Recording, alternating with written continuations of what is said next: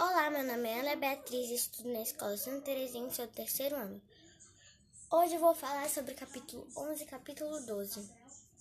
O Brasil tem 5.500 municípios. Esses municípios são formados por áreas urbanas e áreas rurais, tendo também sua própria administração, um prefeito que cuida da organização e realiza atividades para o bem da população.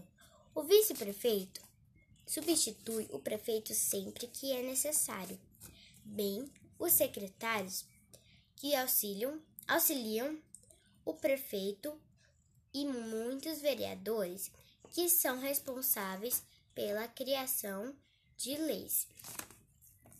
Os municípios também são formados por espaços públicos e espaços privados.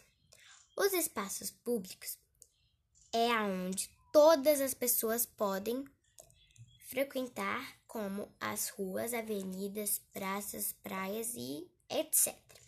Os espaços privados são organizados por pessoas e empresas, como, por exemplo, os shoppings, restaurantes, casas, hospitais, dentre outras.